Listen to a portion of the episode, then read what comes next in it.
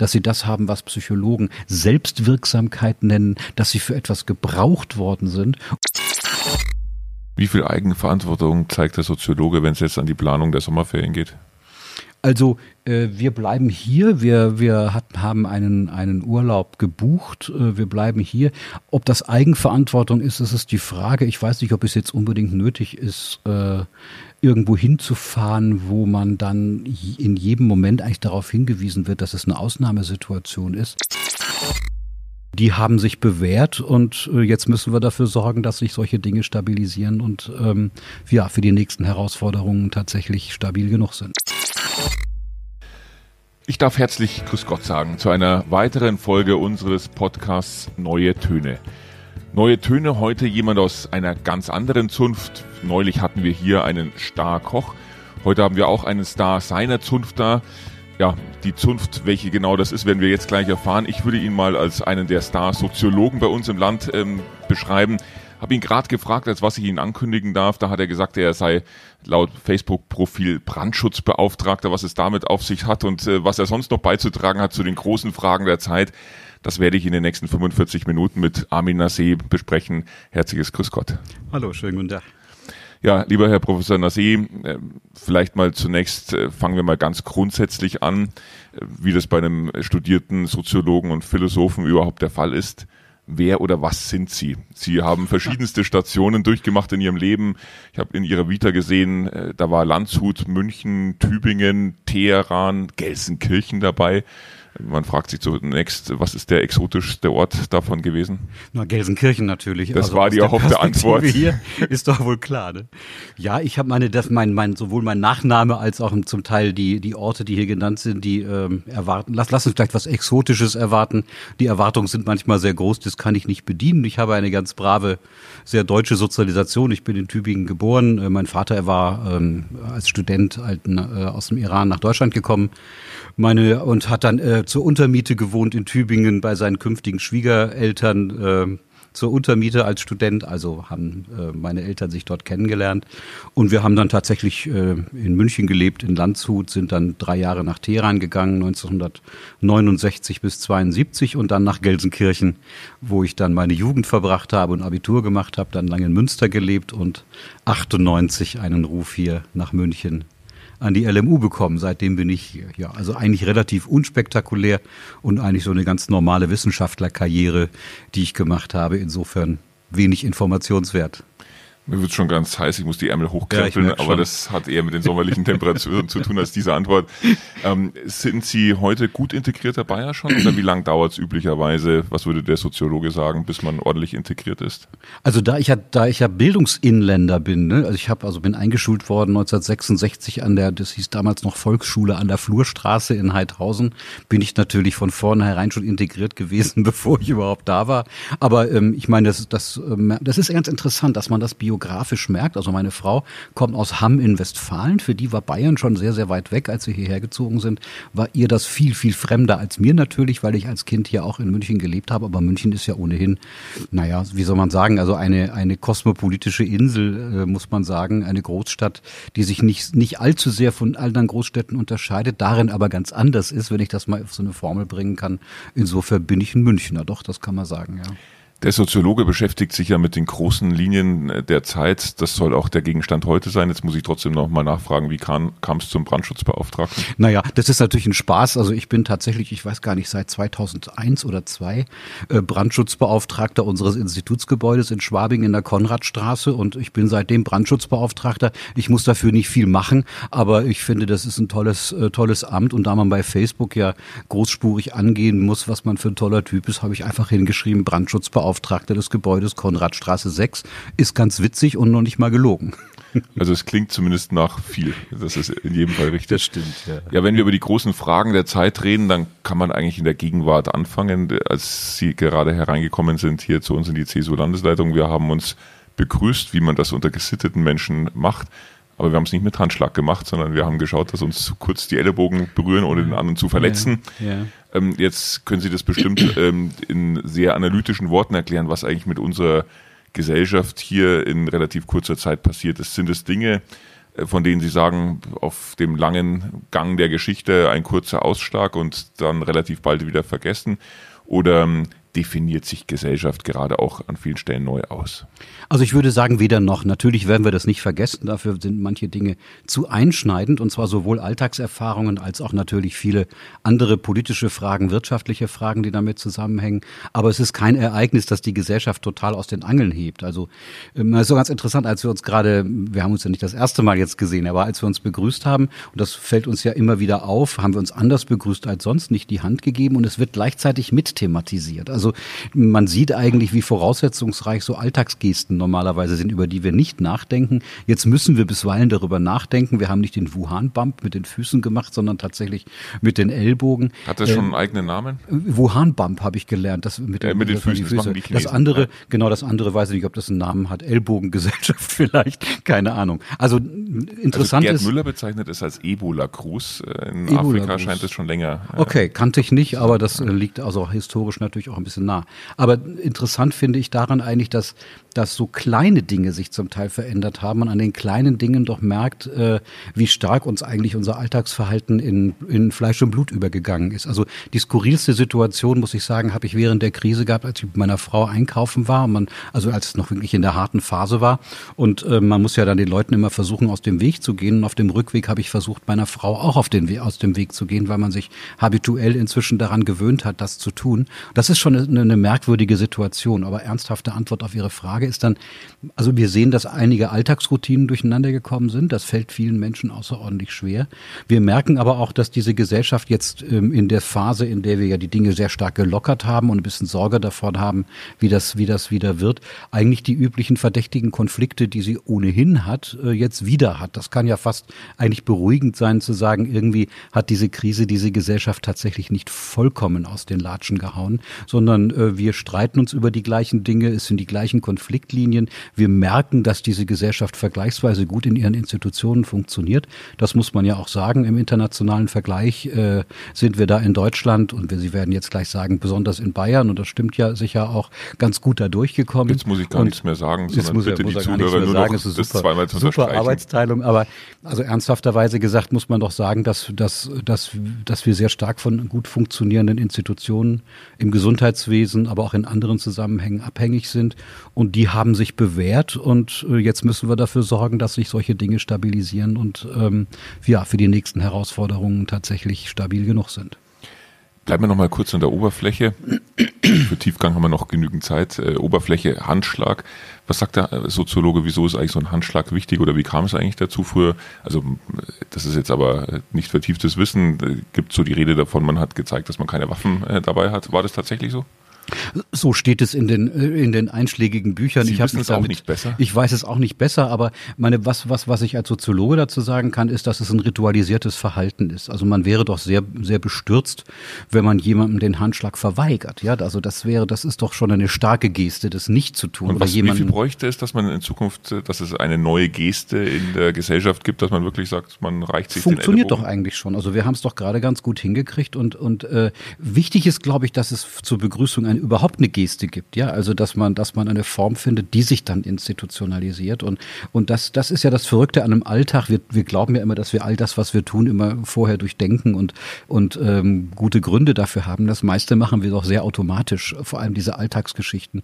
Und das finde ich ganz spannend, dass äh, dass relativ schnell dann neue Formen dafür gefunden wurden. Also jetzt zu sagen, weil wir uns die Hand nicht geben können, sind wir entfremdeter, als wir vorher voneinander wären. Das würde ich für eine sehr naive Diagnose halten. Ich, wir wären wahrscheinlich sehr entfremdet voneinander, wenn wir so viel Angst voreinander hätten, dass wir noch nicht mal in Ellbogenlänge uns äh, trauen, miteinander umzugehen. Das ist ja Gott sei Dank nicht der Fall. Insofern würde ich sagen, auch da relativ normales Verhalten, das sich schneller habitualisiert, als wir so denken. Und Sie wechseln auch nicht mehr die Seite, wenn Ihre Frau auf Sie zukommt? Nee, also zumindest nicht aus Corona-Gründen. Andere haben wir Gott sei Dank nicht, aber schauen wir mal. Okay, dann haben wir den Teil abgehakt, jetzt tatsächlich eine Etage tiefer. Ja. Ähm, Sie sind der Experte für die großen Linien, würde ich einfach mal formulieren, äh, was die großen Veränderungen in der Gesellschaft angeht. Wir diskutieren im Moment alle Fragen sehr stark unter Corona, aber es gab erstaunlicherweise schon eine Zeit vor Corona und wir hatten da Fragen diskutiert, von denen wir damals der Meinung waren, die sind schon verdammt groß. Ähm, ja. Diese großen Transformationen unserer Zeit, welche würden Sie sagen, ist diejenige, bei der man rückschauend dann sagt, die hat diese Epoche am meisten geprägt?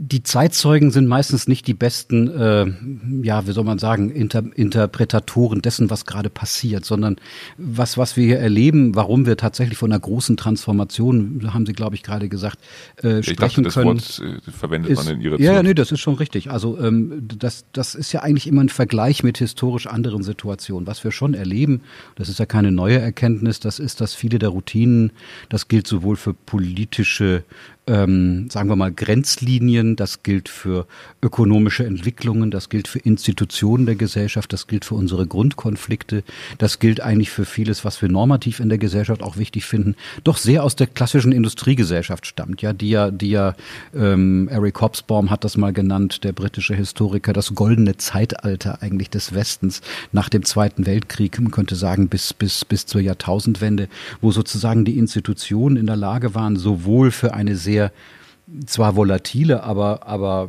ja, leistungsfähige Wirtschaft zu sorgen, aber gleichzeitig eben auch äh, eine, eine Form zu finden in der Gesellschaft, sagen wir mal, die unterschiedlichen, äh, sagen wir mal, soziale Ungleichheit so zu bearbeiten, dass Massenloyalität entsteht. Wir haben Institutionen, die, die, die das menschliche Leben in eine Kontinuität bringen. Also man muss sich ja klar machen, dass so eine Gesellschaft unglaublich volatil ist, aber die Menschen müssen ein, ein einliniges Leben leben. Man kann das Leben nicht unterbrechen. Ja, man kann ein Unternehmen unterbrechen, man könnte sogar eine Partei unterbrechen, man kann das Prozesse, ist, ist, schon klar. Man kann, man kann, man kann alles Mögliche unterbrechen, Institutionen, Organisationen äh, teilen, aber ein Leben, das muss kontinuierlich geführt werden.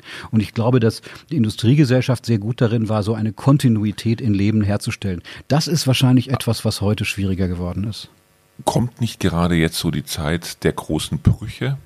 Also es fühlt sich ja so an, dass es sich ein Steinbruch nach dem anderen auftut. Ja. Also der erste Bruch, ähm, so nach allgemeinem Dafürhalten, war ja die technologische Revolution, die man jetzt wahrscheinlich auch Sie nicht auf einen Zeitpunkt festmachen können, aber wo die Digitalisierung schon so viel Urgewalt entfaltet, ähm, dass sich zunächst mal viele gefragt haben, die Zeit, die danach kommt, wird ziemlich anders sein, mit künstlicher Intelligenz und äh, vieles andere mehr. Sie haben ein großes Buch dazu auch im letzten Jahr äh, veröffentlicht. Muster, glaube ich, äh, mhm. hieß es. Was ist das Muster, was Ihnen da am meisten Jetzt frage ich nicht Sorge macht, äh, sondern äh, was Sie am meisten optimistisch stimmt, dass dieses neue Zeitalter eigentlich ein ziemlich gutes sein könnte. Also vielleicht mal jenseits von Optimismus und Sorge. Mich hat als Soziologe tatsächlich zunächst mal interessiert, warum eigentlich die Digitaltechnik so gut an diese Gesellschaft andocken kann. Also der Techniksoziologe würde immer hingehen und sagen, Techniken setzen sich nur dann durch, wenn sie, wenn sie ein gesellschaftliches Problem lösen. Also wenn sie ein Bezugsproblem haben, an dem sie andocken können. Können wir noch mal kurz äh, Halt machen?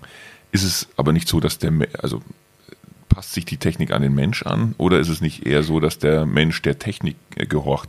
Wenn man in der Früh mit der mhm. U-Bahn fährt und sieht, wie alle von ihren Smartphone, äh, Smartphones äh, geradezu dressiert wirken, ähm, also passiert möglicherweise was in beide Richtungen. Na, natürlich in beide Richtungen. Also man, das ist ein alter Hut. Äh, man kann sagen, Medienwechsel haben eigentlich unser, unsere Lebensformen immer total verändert. Also der Buchdruck vor 500 Jahren hat neuen Typus von Menschen hervorgebracht. Ne, also neuen Typus, weil er auf einmal lesen konnte. Er konnte die Heilige Schrift lesen und die Kritik an der Heiligen Schrift lesen. Der Autor entstand, die Kritik entstand und all diese Geschichten. Das galt für alle Leittechniken, die wir hatten. Die Dampfmaschine hat den Menschen verändert. Also es ist nicht so, dass da war eine Gesellschaft, da kam eine Dampfmaschine, sondern das hat völlig neue Lebensformen hervorgebracht. Und ich würde sagen, die Digitalisierung, wenn man das im Alltag betrachtet, meine, die Informationstechnologien, die wir haben, wir haben die, die Gatekeeper-Funktion für Informationen, die wir vorher in den Zeitungen hatten, die ist so gut wie weg. Und wenn nicht weg, dann hat sie sich stark verändert. Wir sind in der Lage, an unfassbar viele Informationen zu kommen. Äh, die, der öffentliche Diskurs ist erhitzter geworden, ja. Also aber es ist eine, von allem eine, so ein bisschen mehr. Aber nee, es ist nicht mehr. Es ist tatsächlich ist qualitativ. Quali das wollte ich gerade fragen. Ja, das müsste ja auch was qualitativ Neues ja. entstehen. Es ist nicht mehr, es ist qualitativ anders, weil wir sozusagen inzwischen ja selbst Sender sind in diesen ganzen Geschichten. Und das meine ich mit der Gatekeeper-Funktion. Also Redaktionen haben, ich, ich mache es mal sehr einfach, haben früher darüber bestimmt eigentlich, was in der Öffentlichkeit diskutiert werden kann. Heute, heute haben sie sozusagen einen Rückkopplungseffekt, der, der, der daraus kommt. Zum Teil mit langen Texten, zum Teil mit kleinen Likes. Aber wenn Sie zum Beispiel daran denken, dass wir in unserem Verhalten eigentlich gesteuert werden dadurch, dass Informationen verarbeitet werden, wir gezielt Informationen für das konkrete Individuum bekommen, wie sich die Formen eigentlich der, der, der ähm, ja, Strafverfolgung verändert haben, ja, wie man also Profile von Menschen bilden kann, die äh, sozusagen ganz anders funktionieren als das, was in der analogen Welt tatsächlich der Fall war. Jetzt von Steuerungen wichtiger gesellschaftlicher Prozesse ganz zu schweigen, also ein moderner Straßenverkehr. Meine, als Automobil ist ja eine, eine, eine Analogtechnik, ja, stinkt sogar ein bisschen, wenn es kein Elektroauto ist. Aber eine, eine, einen Straßenverkehr in einer Großstadt fließend zu halten, das geht ohne Digitaltechnik heute gar nicht mehr. Und das sind schon Dinge, die nicht nur, ne, nicht nur ein Skaleneffekt sind, sondern qualitativ wirklich neu. Was würden Sie sagen, ist aktuell eine der Dinge, äh, von denen die Menschen am meisten überrascht werden, wenn sie realisieren würden, dass es nur digital funktioniert? Also viele sind überrascht, wenn man ihnen klar macht, dass eigentlich die ganzen Dinge mit, Dinge, mit denen sie im Alltag zu tun haben, alle schon digitalisiert sind. Ja, wir tun ja eigentlich immer so, als, äh, als könne man genau erkennen, wo Digitales stattfindet. Ich will mal ein blödes Beispiel Wann, wann entsteht Ihr äh, nächstes Buch? Äh, mit Hilfe einer künstlichen Intelligenz. Naja, also bei Büchern gibt es das noch nicht, aber bei, bei Pressemeldungen, Texten, bei Presse, ja. genau, bei Pressemeldungen gibt es das, bei journalistischen Texten gibt es das. Also das ist, das, ich meine, wenn ich Bücher schreibe, bin ich heute sozusagen in einem Zusammenhang drin, in dem ich ähm, bereits davon profitiere, dass Informationen in Expertensystemen oder in, in Formen der Suche ganz anders verfügbar waren, als das vorher der Fall war. Ich finde jetzt, was ich nicht gesucht habe. Und das sind ja Dinge, die ganz neu sind. Lassen Sie mich das simple simple Beispiel nennen. Eine Vollbremsung an einem Automobil zu machen, ist ja eigentlich eine ziemlich simple Sache. Man muss feste draufdrücken. Aber jedes Auto, das wir heute kaufen, das hat sozusagen einen Sensor, der, der elektronisch berechnet, ob der Fahrer oder die Fahrerin eigentlich eine Vollbremsung machen wollen. Wir trauen uns meistens nicht fest genug draufzudrücken und dann entscheidet der Apparat, die Vollbremsung zu machen. Das, das erzähle ich oft Leuten, die sagen, naja, das ist ja eine simple, simple Technik. Selbst so etwas wird heute eigentlich digital gesteuert und uns wird eigentlich sehr viel abgenommen an, äh, an Entscheidungen, von denen wir denken, dass wir sie selber tun. Ja, die beiden Boeing-Abstürze sind etwa so ein Beispiel. Die Computer haben richtig gerechnet, aber da die Daten falsch waren, sind die Flugzeuge abgestürzt. Ähm, das ist sozusagen Digitaltechnik, die aussieht, als sei sie analog, ist sie aber nicht. Also Sie erzählen gerade, wie normal digital ja. heute schon ist. Ja. Und trotzdem kommt für manche auch so ein beunruhigendes Moment daher, dass man eben nicht genau weiß, was da noch alles kommt. Und da wir nun in einer Zeit leben, wo auch der Fortschritt in manchen Bereichen, gerade im Digitalen, exponentiell verläuft, das heißt, die Möglichkeiten verdoppeln sich alle anderthalb, zwei Jahre. Wenn Sie mal so den Blick nach 15 äh, Jahre nach vorne richten, das würde ja dann bedeuten in der Logik dieser Gesetzmäßigkeit, wir reden über den Faktor 1000 an technischem Vermögen. Mhm. Was ist äh, wenn Sie jetzt Ihre Kristallkugel bemühen, vielleicht der Bereich, wo Sie sagen, da ist am meisten Musik drin. Ja, vielleicht muss man gar nicht so sehr in die Kristallkugel gucken. Das findet ja alles in der Gegenwart äh, schon statt. Äh, wer ähm, trägt was zur Wertschöpfung bei? Also die Industriegesellschaft war ja davon geprägt, Menschen sozusagen ihren, ihren gesamten Lebensverlauf dadurch eigentlich zu definieren, was sie zur Wertschöpfung beitragen, durch Arbeit. Und äh, die Wertschöpfung wird eigentlich immer mehr von konkreter menschlicher Tätigkeit abgezogen. Also das ist, das ist etwas, was die Gesellschaft radikal verändern Ist das gut oder schlecht für uns? Das ist einerseits gut, weil es natürlich, weil es natürlich auf ganz neue kreative Lösungen kommt. Auf der anderen Seite ist es natürlich bedrohlich, weil es, weil es viele Selbstverständlichkeiten unseres Lebens in Frage stellt. Der sichere, lange Arbeitsplatz. Ich meine, man darf ja nicht um die Sachen rumreden. Das war eigentlich genau das, was Gesellschaften unseres Typs stabilisiert hat, dass die Menschen eine Aufgabe hatten, dass sie sich dafür qualifiziert haben, dass sie das haben, was Psychologen Selbstwirksamkeit nennen, dass sie für etwas gebraucht worden sind. Und wenn das wegfällt und wenn man dann womöglich weniger Leute braucht und wenn man feststellt, dass diese Befriedigung mit der eigenen Arbeit etwas zu dieser Wertschöpfung beigetragen zu haben, womöglich verschwindet oder dass die Prozesse so komplex werden, dass man sie überhaupt nicht mehr verstehen kann, äh, das ist schon eine starke Veränderung und dieses Unbehagen, das kann man ja überall mit Händen greifen. Beobachten Sie vielleicht sogar dann Unterschiede in einzelnen Kulturen? Es gibt ja den alten Spruch, der Italiener arbeitet, um äh, zu leben und der Deutsche, er lebt, um zu arbeiten. Wenn ich Ihnen folge, dann würde das heißen, dass ähm, wir Deutschen hier in einer größeren Sinnkrise stecken, wenn plötzlich das, was uns in unserer Identität bestimmt, plötzlich so sich nicht mehr darstellt. Also ich weiß gar nicht, ob die kulturellen Unterschiede da wirklich so groß sind. Also wenn wir uns mal sonst könnte man ja sagen, ist doch prima. Wir haben mehr Freiheit, ähm, mehr Selbstbestimmung. wir haben mehr Freiheit und Selbstbestimmung, aber wir, wir hängen sozusagen immer noch natürlich daran, dass, dass das, das ökonomische Auskommen der Menschen irgendwie an dem Beitrag zur Wertschöpfung irgendwie hängt. Ja, also wir bezahlen Menschen ja genau dafür, dass sie daran teilhaben. Von was Es leben ist, wir dann in Zukunft? Ja, das ist, das ist die offene Frage. Also das ist tatsächlich die offene Frage, von was wir da leben, wie, wie diese Beteiligungen aussehen werden. Es ist ja ganz interessant, dass man, dass man etwa bei der Diskussion um das bedingungslose Grundeinkommen, ich bin jetzt da gar nicht dafür oder so, ne, aber, aber das ist interessant, dass wir darüber diskutieren. Bedingungsloses Grundeinkommen sagt ja bereits, dass ein Einkommen an Bedingungen hängt, sonst müsste man kein bedingungsloses formulieren. Also dieses Verhältnis sozusagen von Einkommen, von Kaufkraft, die ja für Märkte auch außerordentlich wichtig ist, in Form der also einer Nachfrage, die da sein muss, und der Möglichkeit tatsächlich an Zahlungsfähigkeit zu kommen, das wird wahrscheinlich neu geordnet werden. Und wir stellen ja gerade in den Vereinigten Staaten, das ist jetzt wieder Wahlkampf dort fest, äh, dass das Festhalten in manchen Regionen an der klassischen alten Industriegesellschaft ohnehin schon schwierig gewesen ist, äh, da zu Verwerfungen führt, die, die also das, was wir in Europa erleben, doch erheblich übersteigt. Und das sind eigentlich Krisen, die genau auch mit diesem Technologiewandel zu tun haben. Gibt es einen sicheren Beruf? Im Zweifelsfall eher Friseur oder Soziologe? Was ist, CSU-Generalsekretär, würde ich sagen, oder? wenn Sie wüssten? Aber das kann ich jetzt hier in dem Kreis nicht sagen. Naja, also meine, es ist ja, es ist ja kein, kein Zufall, dass sie, dass sie jetzt, dass sie Dienstleistungsberufe auch, äh, auch nennen. Ja, also bei Friseuren kenne ich mich nicht aus, aus sichtbaren Gründen, aber, aber äh, Dienstleistungen werden natürlich Also er bleiben. hat, er hat ziemlich wenig Haare für diejenigen, die jetzt nur zuhören. ziemlich wenig ist Ah, nee, er, trägt, er trägt sie ziemlich kurz, so muss man sagen. Ja. Ja, genau.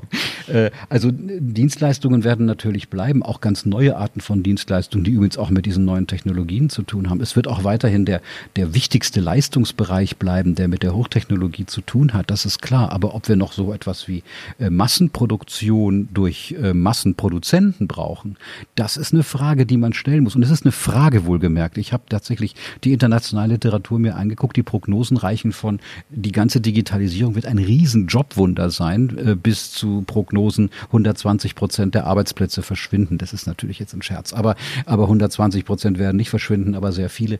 Es geht auch gar nicht darum, was wirklich passiert. Das wird sich ergeben und wir werden wahrscheinlich kreativ genug sein, dafür Lösungen zu finden. Was wir zurzeit erleben, ist eine große Verunsicherung im Hinblick auf diese, auf diese Entwicklung. Das ist ja nicht die einzige Verunsicherung, mit der wir zurzeit zu tun haben. Wahrscheinlich ist es so wie überall. Es kommt darauf an, was wir auch politisch daraus machen und die Dinge nicht einfach laufen lassen.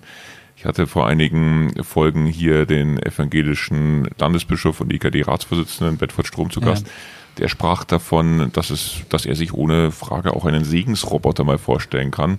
Ähm, Wer weiß, in welcher Form ein gesundes Gottvertrauen in Zukunft äh, dann zum Ausdruck kommt. Segensroboter ist eine, ist eine interessante Frage. Also ähm, die religiöse Dimension, sagen wir mal so, der, der, der Digitalisierung äh, wäre noch interessanter bei der Frage der Zurechnungsfähigkeit derer, die gar keine Roboter sind. Also das ist ja, dass man auf einen, auf einen Segensroboter kommt, ist eine, natürlich ist das halb ernst, aber ist insofern. Es war total ernst. Naja, gut. Also ist natürlich. Meine eine- Frage war, ob der Segen auch virtuell funktioniert und dann Ja, sprach er davon, naja. dass es sogar schon Der funktioniert ja ohnehin schon virtuell. Also man hat in den 50er Jahren diskutiert, ob eigentlich, also bei Katholiken war das natürlich noch viel wichtiger, weil sie jeden Sonntag in die Kirche gehen müssen äh, oder sollten, sagen wir mal so. Äh, also ich bin auch einer und bin es natürlich auch nicht, äh, aber Wie oft gehen Sie am Sonntag in die Kirche? äh, nächste Frage. Nicht so oft, aber wenn, dann richtig. Und ähm, äh, also sehr selten, muss ich, muss ich gestehen. Aber äh, da hat man diskutiert, ist eigentlich der Fernsehsegen auch einer, der, der, der wirklich Der trägt, zählt. ja, der zählt. Und, und man, man kam natürlich auf ein Ja. Und insofern ist der Segensroboter natürlich irgendwie auch eine, eine interessante Figur. Die spannendere Figur ist ja, was so ein Roboter eigentlich für ein Typ ist, ja. Also ähm, ist der zurechnungsfähig oder nicht? Also wenn wir schon über Digitalisierung der Herausforderungen reden, muss man sagen, ähm, was natürlich vielen Menschen Sorge macht, das ist, wenn so ein Apparat entscheidet, ob der eigentlich als zurechnungsfähige als zurechnungsfähige Unit funktioniert. Also Beispiel, ich nehme noch mal eins aus dem Autofahren, wenn es recht ist, ja, das äh, ein ein Wir selbstfahrendes müssen noch zu den anderen großen Transformationen kommen, aber es ist ist egal, man recht, kann auch ja. anderes nehmen, aber nehmen wir ruhig das. Also ein selbstfahrendes Automobil, Automobil heißt schon Selbstfahrer, aber Sie wissen, was ich meine, das hat ja sozusagen nicht einfach einen Datensatz, den, den, es, den es detektiert, sondern das muss selber wahrnehmen und aus bestimmten Reizen, die, die es von außen bekommt, wahrnehmen, ob das eine wichtige oder eine unwichtige Information ist. Das heißt, das ist begrenzt auf die eigene Perspektive, wird also automatisch Fehler machen, wie unsere eigene Wahrnehmung. Ich wollte gerade sagen, aber das unterscheidet noch nicht vom Menschen. Der das, nein, was ich ja sagen will, das entscheidet ja gerade nicht vom Menschen. Das ist das Interessante. Wenn Markus Blume jetzt mit dem Auto einen Unfall baut, werden wir sagen, na, das ist ja nur ein Mensch, ja, das kann Menschen passieren. Wir würden niemals den Satz sagen können, na, das war ja nur ein Roboter der kann ja nicht perfekt sein. Wir erwarten von Technik, dass sie eigentlich diese, dieses, dieses logische Grundproblem, dass man nicht Fehlerlosigkeit haben kann in einem System, in dem, dass man nicht vollständig formalisieren kann. Noch dazu ein menschengemachtes System. Noch dazu ein menschengemachtes System, das sind immer menschengemachte Systeme, dass man dem sozusagen nicht das zurechnen kann, was wir von Technik normalerweise erwarten. Und das ist, das ist, das ist etwas, was tatsächlich in dieser, in dieser Digitalisierungsdiskussion, KI-Diskussion eine sehr, sehr, sehr große Rolle spielen wird. Und da geht es jetzt nicht nur um die ethischen Fragen im engeren Sinne, sondern da geht es um die Zurechnungsfragen fragen. Und dann sind die Leute sehr erschrocken, wenn sie sagen, wir wollen das nicht haben, setzen sich aber in ein Flugzeug, das bereits heute ähm, äh, viele Entscheidungen selber trifft oder nehmen am Straßenverkehr teil oder äh, hängen sich an eine, an eine Beatmungsmaschine, wenn sie operiert werden, die selber zum Teil aufgrund der Parameter, die es misst, die Entscheidung trifft, ob mehr oder weniger von diesem oder jenem gegeben wird. Es ist ja spannend darauf zu schauen mit der Soziologenbrille, weil sie immer den Mensch im Auge haben und ihn so nehmen, wie er ist. Und meine Beobachtung ist, dass äh, viele Segnungen der Technik dann äh, bereitwillig akzeptiert werden, wenn man sich einen persönlichen Nutzen davon verspricht. Ja. Zugegebenermaßen nicht ähm, mit demselben äh, Verhältnis zur Risikoeinschätzung, ähm, wie man das in Ansatz bringen würde, wenn man selbst ja. die Entscheidungen ja. trifft. Aber ich könnte mir vorstellen, dieses Auto, von dem Sie reden, das Selbstfahrende, was ja vielerorts schon erforscht und teilweise auch auf die Straße gebracht ist, da wird es nicht ausreichen zu sagen, es fährt so gut wie der Mensch, aber wenn es tausendmal so gut fährt, dann reden wir darüber, dass es verpflichtend ist, oder? Also mit, der, mit Verpflichtungen kommt man in vielen Bereichen nicht so richtig weiter. Es ist in der Tat, wie Sie sagen, äh, äh, wir, wir werden selten, selten kognitiv für neue Dinge überredet, sondern die müssen sich im Alltag bewähren können. Also, und dann will es jeder haben. Und dann will es jeder haben. Also das Beispiel, was Sie gerade genannt haben, man sitzt in der U-Bahn und sieht die Leute alle vor ihren, vor ihren Phones sitzen.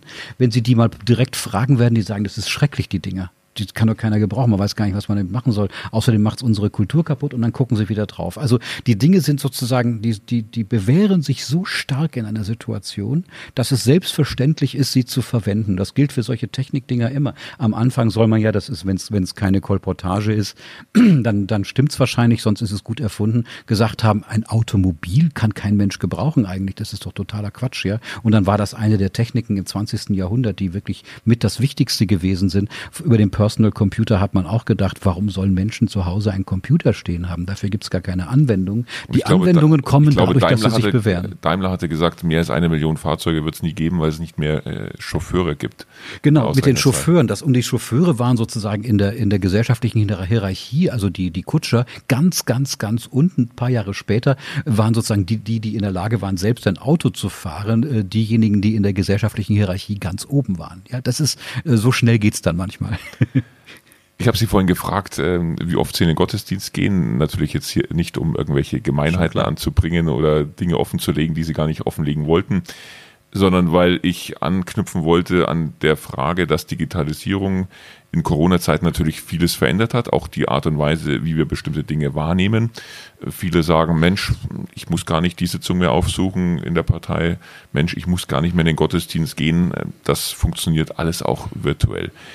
Die Kirche beispielsweise ist gerade sehr besorgt, dass sich da aber auch im Verhalten dann dauerhaft was ändert. Das soll heißen, wer, also Sie sind jetzt möglicherweise eher schon ein hoffnungsloser Fall, aber wer bisher regelmäßig am Sonntag in den Gottesdienst gegangen ist, der ist jetzt in Corona-Zeiten sozusagen entwöhnt und hat festgestellt, Lebensgestaltung geht irgendwie auch ohne. Also ich glaube, in dem Bereich ist es sogar eher umgekehrt. Also die Kirchen haben, das hat Bedford Strom auch letztens in irgendeinem Interview gesagt, erstaunlicherweise festgestellt, wie viele Leute man jetzt auf einmal über dieses Elektro, diesen elektronischen Weg erreicht hat, die man vorher nicht erreicht hat. Also man kann das ja auch durchaus, durchaus positiv formulieren. Aber jetzt ganz allgemein zu Ihrer Frage. Natürlich ist, ähm, erleben wir zurzeit, dass vieles auch ohne den unmittelbaren Kontakt geht. Aber wir erleben auch, dass der unmittelbare Kontakt außerordentlich wichtig ist. Was ist also, Ihnen lieber, äh, nach Berlin fliegen und dann dort Ihre hm, Wissenschaftskollegen persönlich treffen oder ähm, die gediegene Videokonferenz und dann noch die Leberkassemmel in der Hand oder anderes? Ja, also ähm, ich denke gerade an ein paar Kollegen, die ich jetzt vielleicht nicht so oft gerne sehe, aber jetzt ernsthaft, ernsthaft geantwortet, ähm, natürlich ist dieser unmittelbare Kontakt durch nichts zu ersetzen. Also auf einer wissenschaftlichen Tagung ist ja nicht der Vortrag das Entscheidende, was, was die Kollegen reden, das wissen wir ja. Und was ich rede, wissen die auch. Die Zeiten dazwischen sind das Interessante, ja. Also wo man Kaffee trinkt, wo das man ist wie am Parteitag. Scheint wie auf einem Parteitag zu sein. Es ist eigentlich überall Ich habe mir das so, nie getraut ja? zu sagen, aber ich habe auch die Vermutung, dass die wirklich spannenden Dinge tatsächlich nicht in, ja, in also von den Reden des Parteivorsitzenden abgesehen. Das ist eh klar. Das haben wir eh ausgeschlossen, äh, logisch. Aber ja. ähm, sonst dass viel ja. davon auch lebt, was am Rande natürlich, stattfindet. Natürlich, also das ist auch in der Organisationsforschung alter Hut, formelle und informelle Formen von Kommunikation. Das Informelle ist unglaublich wichtig. Das ist übrigens auch der Bereich, in dem viel mehr Kreativität entsteht, weil man viel weniger darüber nachdenkt, ähm, sagen wir mal, welche Wirkung der Satz tatsächlich hat, als wenn das sozusagen die in, die in ja, die wichtigen Formen gestanzten Dinge sind. Ich meine, ich bin ja ein Hochschullehrer, ähm, ich, wir haben jetzt ein Digitalsemester hinter uns. Das hat erstaunlich gut funktioniert, würde ich sagen, und wir haben daran viele Dinge gelernt die wir sicher auch in die Nach-Corona-Zeit äh, retten werden. Aber ein Ersatz für den unmittelbaren Unterricht, für die unmittelbaren Seminare, für das unmittelbare Gespräch mit Kolleginnen und Kollegen, mit Studierenden und mit allen möglichen Leuten, das ist es natürlich niemals. Und vielleicht ist ja ein positiver Effekt dieser, dieser Krise, dass wir, dass wir das zu schätzen lernen, was das eigentlich heißt. Dass man womöglich auf die eine oder andere Reise mal in Zukunft verzichten kann. Das mag für das, für manches Unternehmen auch unter ökonomischen Gesichtspunkten gar nicht so falsch gedacht sein. Ich, habe auch oftmals einen Termin, der in Berlin ist, der dauert eine Dreiviertelstunde, da fliegt man hin, da fliegt man zurück, man ist den ganzen Tag unterwegs, äh, hat viel CO2 produziert, eigentlich nicht allzu viel geleistet und geglaubt, den ganzen Tag gearbeitet zu haben. Das ist irgendwie manchmal auch eine, eine gewisse Form von, von, von, von Selbstbetrug. Äh, aber ich wäre niemals dafür zu sagen, jetzt lass uns doch in dieser digitalen Welt bleiben. Äh, das ist nicht die Lösung. Die Beschleunigung, die Taktung eines Berufstages hat damit aber noch weiter zugenommen. Ja, das würden Sie wahrscheinlich auch absolut. unterstreichen. Gleichzeitig sind wir alle noch nicht ähm, ganz sicher, wie der Umgang mit diesen neuen Kulturtechniken auf Dauer dann sein wird, aber Sie stimmen auch der These ja gerade zu, dass da schon auf Dauer was bleiben wird, nichts ersetzen wird, was anderes, aber etwas äh, ist, was wir uns auch erhalten haben. Sie hatten gerade gesagt, ähm, ganz verzichten äh, geht nicht, wenn gleich es auch gute wirtschaftliche Gründe gibt. Es gibt natürlich auch gute Klimaschutzgründe. Eine der ganz großen anderen Transformationen hat jetzt schon eine halbe Stunde unser Gespräch gedauert und wir haben um diese große Transformation bisher sind noch gar nicht zu sprechen gekommen. Ähm, ist der Mensch nur dann in der Lage, an die Fragen zu denken, die größer sind als er selbst, ähm, wenn es die Umstände gerade zulassen. Und jetzt ist die Sorge um den Arbeitsplatz, um die Gesundheit plötzlich naheliegender und dann diffundiert das andere wieder weg. Also wir wissen natürlich aus der sozialpsychologischen Forschung sehr, sehr genau, sehr robuste Ergebnisse, dass wir eigentlich uns nur dann ändern, wenn es gar nicht anders geht. Also wir sind, wir sind sehr träge Wesen und das gilt nicht nur für uns als Menschen, das gilt auch für, für Gesellschaften. Gesellschaften sind viel, viel träger. Ne? Wir reden zwar darüber, dass sie beschleunigt sind, sich wahnsinnig viel verändert, Transformationen, aber eigentlich sind sie vergleichsweise träge und ändern sich nur, wenn es gar nicht anders geht. Es gab sehr viele, gerade aus dem Bereich, die sich auch für den Klimawandel sehr stark interessieren, die am Anfang Anfang des Lockdowns gesagt haben, seht ihr, man kann ja doch durchregieren. Also müsste das doch eigentlich für den Klimawandel auch gehen. Und das Argument ist natürlich erstens deswegen ein bisschen ein zweifelhaftes Argument, dass wir natürlich das Klimawandelproblem nicht mit Lockdowns und Ähnlichem lösen können. Aber wir sehen daran, dass es gewissermaßen schon so eine Art, ähm, ja, wie es eine Bedürfnishierarchie gibt, es auch eine Gefährdungshierarchie. Wenn die Dinge weiter weg sind, dann kümmern wir uns nicht so stark darum. Allerdings würde ich sagen, ist das Klimawandelproblem auch ein viel, viel komplexeres als das, mit dem wir im Moment zu tun haben. Also das Klimawandelproblem ist ja nicht einfach nur das Problem zu sagen, jetzt verzichten wir mal auf alles Mögliche und dann wird alles gut. So simpel sind die Dinge ja leider nicht. Wir brauchen ja Dinge, die sich völlig neu aufstellen. Ökonomische, äh, politische Formen. Also ökonomische Formen wird heißen, wie kann man eigentlich mit den richtigen Produkten auf den Märkten reüssieren? Das ist ja keine unwichtige Frage. Wie lassen sich private Lebensformen so verändern, dass man weniger CO2 ausstößt? Wie können Industrien umgebaut werden, ohne dass sie dann verschwinden, weil die ja nicht nur dafür da sind, dass sie da sind, sondern weil sie für die Versorgung der Menschen auch entscheidend sind. Das ist eine unglaublich komplexe Frage. Vielleicht wird im Moment sehr, sehr deutlich, dass äh, solche komplexen Gesellschaftsfragen nicht einfach so mit den Mitteln zu beantworten sind, wie wir sie in der klassischen Industriegesellschaft kannten. Ich glaube auch, dass die, das ist mein Lieblingsthema, Herr Blume, wir haben schon öfter darüber gesprochen, dass die unterschiedlichen, ähm, wie soll ich sagen, politischen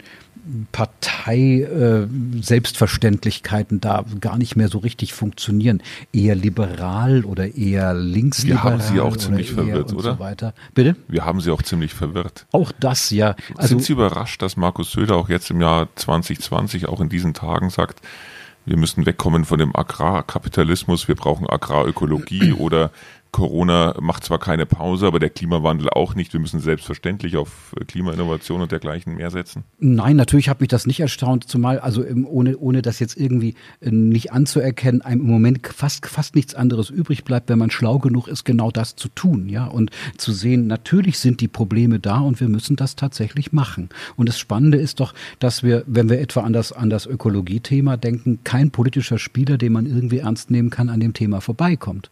Die interessante Frage Frage ist, dass es vielleicht unterschiedliche Konzepte gibt, äh, damit umzugehen. Und damit sind wir wieder in dem demokratischen politischen Streit, um den es, um den es tatsächlich gehen wird. Äh, also wenn Sie schon so fragen, überrascht hat mich, äh, hat mich vielleicht in, in einem anderen Politikfeld Ihre Kehrtwende, die Sie tatsächlich gemacht haben, die, die sehr stark auch damit zu tun hat, was das Angemessene ist, äh, Populist mit Populisten umzugehen. Das muss ich sagen, das finde ich auch sehr anerkennenswert. Wie Sie das machen, es hat natürlich auch eine politische Funktion, aber das ist ja kein negatives, keine negative negative Diagnose, sondern das ist sozusagen der Versuch, dass man sich als politischer Akteur wahrscheinlich auch auf veränderte Bedingungen tatsächlich mal einstellen äh, muss. Da war auch, glaube ich, wenn ich das so deutlich sagen darf, eine Kehrtwende auch aus inhaltlichen, auch aus normativen Gründen in vielerlei Hinsicht nötig. Und das ist ja auch ein Hinweis für unsere Demokratie, dass man sozusagen auch durch Selbstkorrekturmaßnahmen womöglich einen anderen Zungenschlag in die Dinge reinbringt.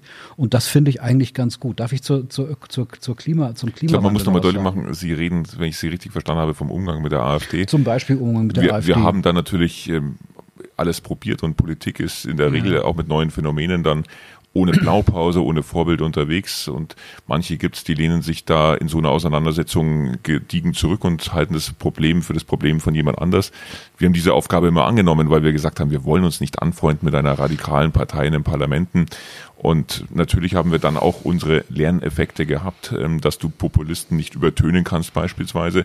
Und äh, wir ringen jeden Tag damit, dass natürlich die sozialen Netzwerke, muss man fragen den Soziologen, wie sozial sind sie eigentlich, ja heute ein Lautverstärker sind, gerade Absolut. für extreme Positionen. Ja, das sind sie, ohne, ohne Frage, das sind sie auf, also in vielerlei Hinsicht, im Positiven wie im Negativen. Ja, also die sozialen Netzwerke sind ja durchaus auch in der Lage, durchaus wünschenswerte Dinge stärker zu machen. Wissen Sie, was richtig gut funktionieren würde, wenn mhm. wir uns jetzt hier eine richtige Wirtshausschlägerei liefern würden? Das hätte Potenzial auf den sozialen Netzwerken, aber ich befürchte, unser gediegenes Gespräch wird natürlich seine Anhänger ja. finden, die ähm, hier auch nach 40 Minuten noch voll dabei sind. Aber ich trainiere eine Woche, dann machen wir das nächste Woche dann. Klar, das wäre, würde natürlich mehr Aufmerksamkeit produzieren als unsere langen Sätze. Aber spannend, spannend ist doch, Sie haben gerade Lernprozess gesagt. Ja, meine, es, es, gibt ja eine, es gibt ja eine, sorry, wenn die Soziologen so reden, es gibt ja so, ein, so, ein, so eine, eine Tragik des Politischen, des Politikers. Deshalb bin ich froh, dass ich keiner bin. Alles, was Sie sagen, wird unter zwei ähm, äh, Gesichtspunkten betrachtet. Der erste Gesichtspunkt ist, was Sie sagen und was es bedeuten soll. Der zweite Gesichtspunkt ist, was will er damit eigentlich politisch? Und das ist gar nicht negativ, das, das, das ist egal welcher politischer Spieler. Sie kommen eigentlich aus dem Spiel nicht raus. Ne? Das ist sozusagen der, der Index, der immer da ist. Und wahrscheinlich besteht die Kunst des Politischen darin, diese beiden Dinge auch irgendwie zusammenzubringen und zu sagen, okay, natürlich, äh, natürlich hat das einen politischen Sinn, wenn wir manche Dinge jetzt verändern. Es wurde ja jetzt immer gesagt während der Corona-Krise, dass es einen Konflikt gäbe, womöglich zwischen Nordrhein-Westfalen und Bayern, äh, um das nicht zu personalisieren. Auf der anderen Seite geht es auch um die inhaltlichen Fragen.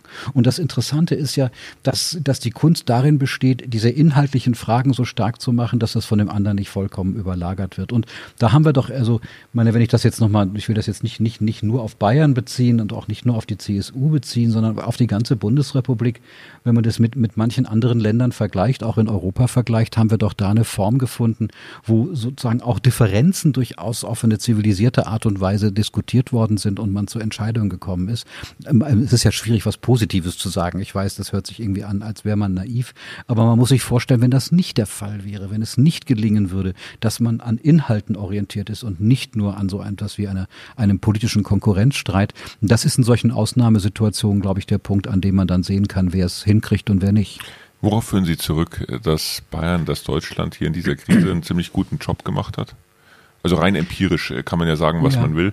Äh, die harte naja. Faktenlage, egal wo ich hinschaue in der Welt, habe ich den Verdacht, da wo Populisten regieren, ähm, diese Länder sind hart und härtest von der Krise getroffen und bei uns ähm, sind wir vergleichsweise moderat ja. durchgekommen. Also ein, ein Aspekt von Populismus ist ja der, sagen wir mal, der, der Zweifel an Eliten. Ja, also Populisten hassen Eliten, die Recht haben. Das finden die ganz schrecklich, ob es Virologen oder Mediziner oder Sozialwissenschaftler oder sonst was sind. Das haben wir in Deutschland tatsächlich in dieser Form nicht gehabt. Es ist ähm, ein Vorteil natürlich gewesen, dass wir nicht die ersten waren, die in Europa betroffen waren. Wir haben die Bilder Bilder von Italien, die ja zum Teil schreckliche Bilder waren, das muss man ja sagen, äh, im Kopf. Äh, Wuhan ist weit weg gewesen, aber Italien und Spanien war sehr nah, sehr nah dabei und äh, ist tatsächlich nicht weit weg von hier, weder, weder geografisch noch politisch noch, noch, noch was die Gemeinsamkeiten angeht. Und wir haben aber funktionierende Institutionen. Also ich würde immer sagen, dass das wichtigste Asset, was wir haben, sind äh, Institutionen und Verfahren, die einigermaßen gut funktionieren. Ob jetzt auch mal Fehler gemacht worden sind, an dieser Stelle oder jener Stelle. Ich meine, wer wären wir, Entschuldigung, wer wären wir, keine Fehler zu machen? Aber diese Institutionen haben doch relativ gut funktioniert. Man hat immer gesagt, der Föderalismus sei eigentlich eher das Problem als die Lösung. Wir haben festgestellt, dass die föderalen Systeme eigentlich eher in der Lage waren, an bestimmten Situationen das Richtigere zu tun, dass die, dass die Zahlen in Bayern und in Mecklenburg-Vorpommern äh, unterschiedlich waren. Das muss natürlich auch unterschiedliche Handlungsweisen anleiten oder äh, wohin man auch immer guckt. Und das finde ich eigentlich, das hat sich sehr bewährt bewährt, äh, dass dieser Föderalismus gut funktioniert hat. Es hat sich auch tatsächlich bewährt, dass wir funktionierende Institutionen im Gesundheitswesen haben. Also wir haben immer über das Gesundheitswesen geschimpft, bis zum geht nicht mehr. Diese Infrastruktur steht. Es ist uns lieb und teuer. Und ja, trotzdem und kann man auch das Gute noch besser machen. Ich glaube, das hat diese Zeit auch gezeigt. Ja. Lass mich eins noch fragen, weil Sie ja als äh, auch Sachverständiger in diesen Tagen häufig gefragt sind, Ihr Rat. Jetzt frage ich mal etwas steiler. Haben Sie das Gefühl, dass Sie der Politik gute Ratschläge geben? Das weiß ich gar nicht. Und das, wenn, ich, wenn, ich, wenn, ich, wenn ich jetzt ganz eindeutig Ja sagen würde, würde ich es natürlich schon aus taktischen Gründen nicht machen. Der Experte ist ja nicht derjenige, der hingeht und sagt, äh, ihr seid zu blöd, ich weiß es, macht es mal so. Also das, das funktioniert natürlich nicht. Was wir als Wissenschaftlerinnen und Wissenschaftler können, das ist ja eigentlich nur Entscheider mit einer anderen Perspektive zu versorgen und vielleicht auf ein paar Muster und Regelmäßigkeiten in anderen Situationen Kommissionen hinzuweisen. Und da würde ich jetzt mal unbescheiden sagen, ich habe in verschiedensten Kommissionen da mitgewirkt auf sehr unterschiedlichen Ebenen. Da würde ich sagen, ist, hat das schon einigermaßen gut funktioniert. Auch Experten sind sich nicht immer einig, wie wir wissen. Und wir haben jetzt ein großes gesellschaftliches Hauptseminar gesehen, was es eigentlich bedeutet, wissenschaftlich auf ein Problem zu gucken. Das ist nicht so eine voll, vollkommene Eindeutigkeit. Aber ich glaube schon, dass das durchaus gelungen ist. Was der, was der angemessene Experte immer dazu sagt, ist, er hat selber in der Situation auch eine Menge gelernt. Und das gilt für mich auch. Also es macht einen Unterschied, ob ich eine Wenn-Dann-Frage beantworten muss oder ob ich entscheiden muss. Das ist schon äh, was qualitativ wirklich äh, anderes. Hätten Sie manchmal gerne getauscht mit Angela Merkel oder Markus Söder? Nein.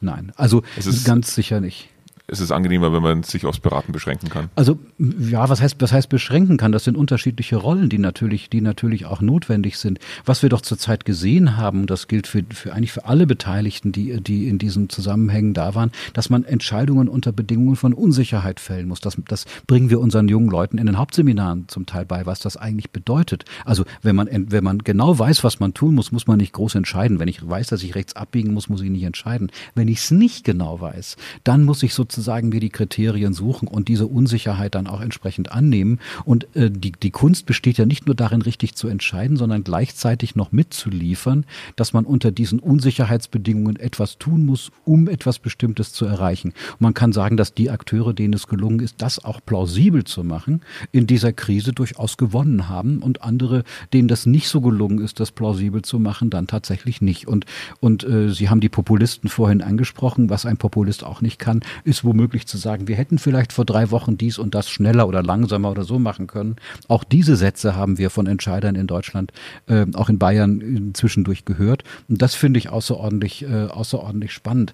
Vielleicht noch zu meiner eigenen Tätigkeit. Ich bin zurzeit in einer, in einer Kommission äh, des Gesundheitsministeriums bei Frau Hummel, ähm, äh, wo es um die, um die alten Einrichtungen geht, Langzeitpflege zu diesem Bereich. Und es ist hochspannend, äh, selber zu sehen, wie ein interdisziplinär bestücktes Gremium aus unterschiedlichsten Disziplinen von Medizin bis Sozialwissenschaften, Pflegewissenschaften und all so weiter tatsächlich gewissermaßen in der Lage ist, äh, dieses Problem so zu beschreiben, dass man keine Panikentscheidungen treffen muss, sondern aus einer abstrakten Gefahr konkrete Risiken macht. Das kann sich schon bewähren.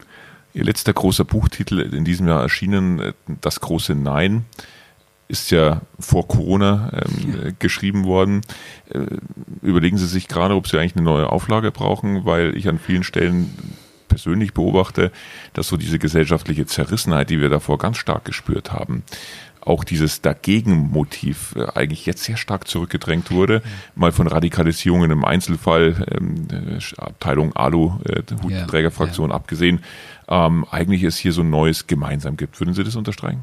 Ja, schon ein bisschen. Also in dem Buch habe ich mich dafür interessiert, wie eigentlich Protest entsteht, was für eine Funktion er hat, wann, wann es eine produktive Form ist, wann es eher eine unproduktive Form ist. Und wir erleben ja tatsächlich, wir haben ja also Eingriffe in, in Freiheitsrechte der Gesellschaft gehabt. Wenn man mir das vorher, ein halbes Jahr vorher erzählt hätte, gesagt, es ist nie möglich. Es gibt einen Volksaufstand bis zum geht nicht mehr. Wir haben nichts davon gesehen. Wir haben natürlich Kritik. Man muss Kritik üben, gar keine Frage. Man muss das kritisieren. Einen ernsthaften, äh, eine ernsthafte größere Protestbasis haben wir eigentlich nicht gesehen. Sie haben völlig recht. Also diejenigen, die, die man zurzeit sieht, das sind die üblichen Verdächtigen, die also alle möglichen Verschwörungstheorien und so weiter auspacken. Das muss man vielleicht nicht so ernst nehmen. Das neue Wir, da bin ich immer etwas vorsichtig, aber zumindest kann man sagen, dass das auch ein Zeichen für eine politische Kultur ist, die offenbar in der Lage ist, wenn es schwierige Entscheidungen gibt, gibt, die auch mitzutragen.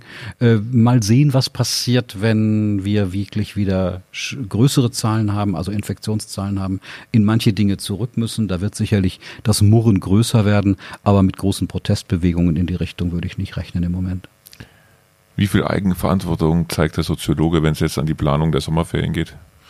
Also äh, wir bleiben hier, wir, wir hat, haben einen, einen Urlaub gebucht, äh, wir bleiben hier. Ob das Eigenverantwortung ist, das ist die Frage. Ich weiß nicht, ob es jetzt unbedingt nötig ist, äh, irgendwo hinzufahren, wo man dann in jedem Moment eigentlich darauf hingewiesen wird, dass es eine Ausnahmesituation ist.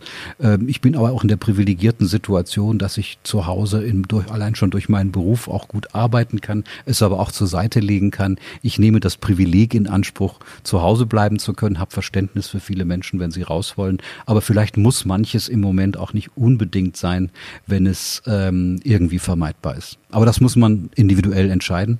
Ich habe das individuell so entschieden. Lektüreempfehlung für den Sommer abschließend? Naja, natürlich das große Nein, das ist ja gar keine Frage. Also ich meine, zurzeit würde ich eigentlich Lektüren empfehlen, die uns ein bisschen ablenken von all diesen, von all diesen Dingen, mit denen wir zurzeit zu tun haben. Ich will gar nichts Konkretes nennen. Also ein, ein seichter Krimi, der ist manchmal ganz gut, weil er uns in eine ganz andere Welt bringt und wir nicht über diese schwierigen Fragen im Moment nachdenken müssen. Dieses erste Halbjahr, das war schon ziemlich anstrengend für viele. Damit ist alles gesagt. Ähm, die Frage der Sommerlektüre ebenfalls geklärt. Lieber Herr Professor Amin Naseh, vielen Dank für das kurzweilige Gespräch. Wir hatten, hätten uns äh, noch eine weitere Dreiviertelstunde vertiefen können. Viele Fragen waren notwendigerweise nur anzureißen. Und trotzdem wollen wir es damit bewenden lassen, weil wir die digitale Kondition und die Kondition des Zuhörens auch nicht überstrapazieren wollen.